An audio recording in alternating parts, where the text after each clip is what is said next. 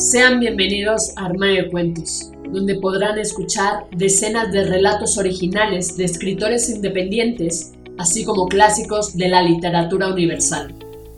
Sin más dilación, comenzamos.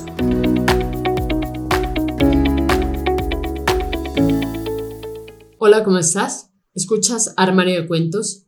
Yo soy Mari Carmen y el día de hoy toca tu cuento hecho audiolibro donde podrán escucharte cientos de personas alrededor del mundo a través de 12 plataformas donde publicamos Armario Cuentos, entre las que destacan Spotify, iTunes, entre otras.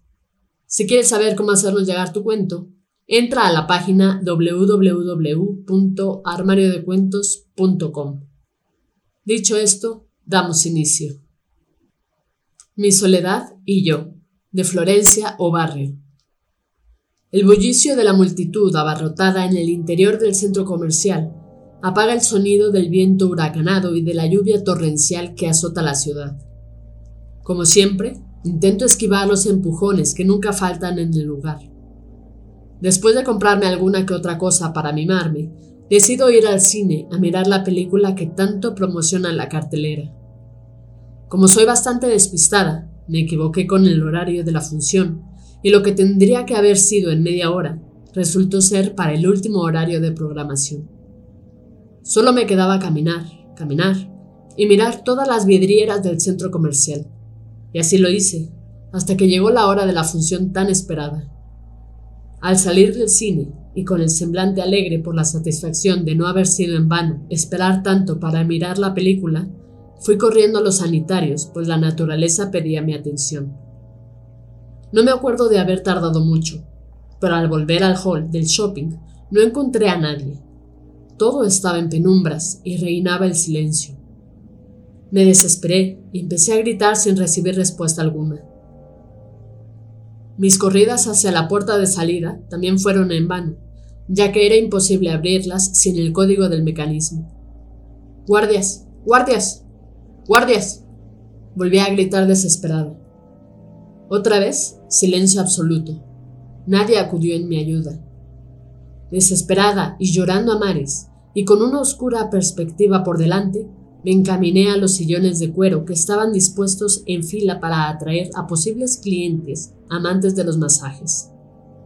Un buen lugar para esperar. ¿Para esperar qué? No tenía ninguna respuesta a ese interrogante. Sin nada que hacer, sin batería en el celular, mirando el reloj a cada momento y moqueando a más no poder, maquiné en mi mente toda clase de situaciones aterradoras que pudieran existir. Los segundos y los minutos seguían pasando lentamente. Parecía que en vez de avanzar, retrocedían velozmente.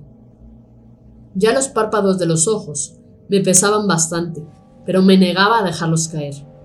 Sin embargo, se cerraron. ¿Estoy soñando? Me pregunté al girar la cabeza hacia la derecha y con asombro ver que a lo lejos estaba mi amiga y compañera del trabajo. No puede ser, ella ya murió. Me dio miedo mirarla, no era ella. Esa señora era otra persona, porque mi amiga nunca tuvo esa oscuridad en los ojos, ni esa mirada profunda y negra. Para mí es un ente maligno que barre con su mirada todo a su alrededor para captar a una víctima. Lo que sentí fue mucho más que pavor. Sus movimientos eran lentos y su andar errante. Sus pies se arrastraban sobre el mármol de Carrara del suelo y sus brazos caídos a los costados. Se movían al compás del cuerpo cuando éste giraba torpemente. Era increíble no estar absorta en ella. Tenía miedo. Mi ritmo cardíaco se aceleraba a la par de mi tensión muscular y la falta de aire me hacía estar aletargada. Traté de respirar pausado para bajar la ansiedad. Intenté esquivar su mirada con todas mis fuerzas, como también no perder sus movimientos para evitar una sorpresa. No quería que me descubriese. El terror volvió a hacerme compañía, pues la actitud del ente oscuro, así podría llamarlo, sigue siendo tenebrosa. Me paralicé nuevamente y perdí el equilibrio, por lo que tuve que sostenerme contra una columna. Seguí jugando a esquivar su mirada y a evitar su acecho, ella no me podía encontrar. Temblorosa y desesperada, me senté sobre una de las tantas banquetas del lugar. pero eso no evitó que el espectro de mi amiga me viera y empezara a caminar hacia mí. Tenía que salir de esa situación aterradora. Entonces, me levanté presurosa y caminé con pasos rápidos para alejarme del lugar. Cada tanto me daba vuelta para saber si ella seguía por detrás. Por desgracia, así era. A mi amiga, con su andar errático pero decidido, la vi avanzar. Yo empecé a correr. Comencé a convulsionar pensé aturdida, pero solo eran sacudones del guardia de seguridad que intentaba despertarme. Él había estado recorriendo todo el centro comercial en su ronda de inspección, pero en ningún momento había oído el pedido de ayuda.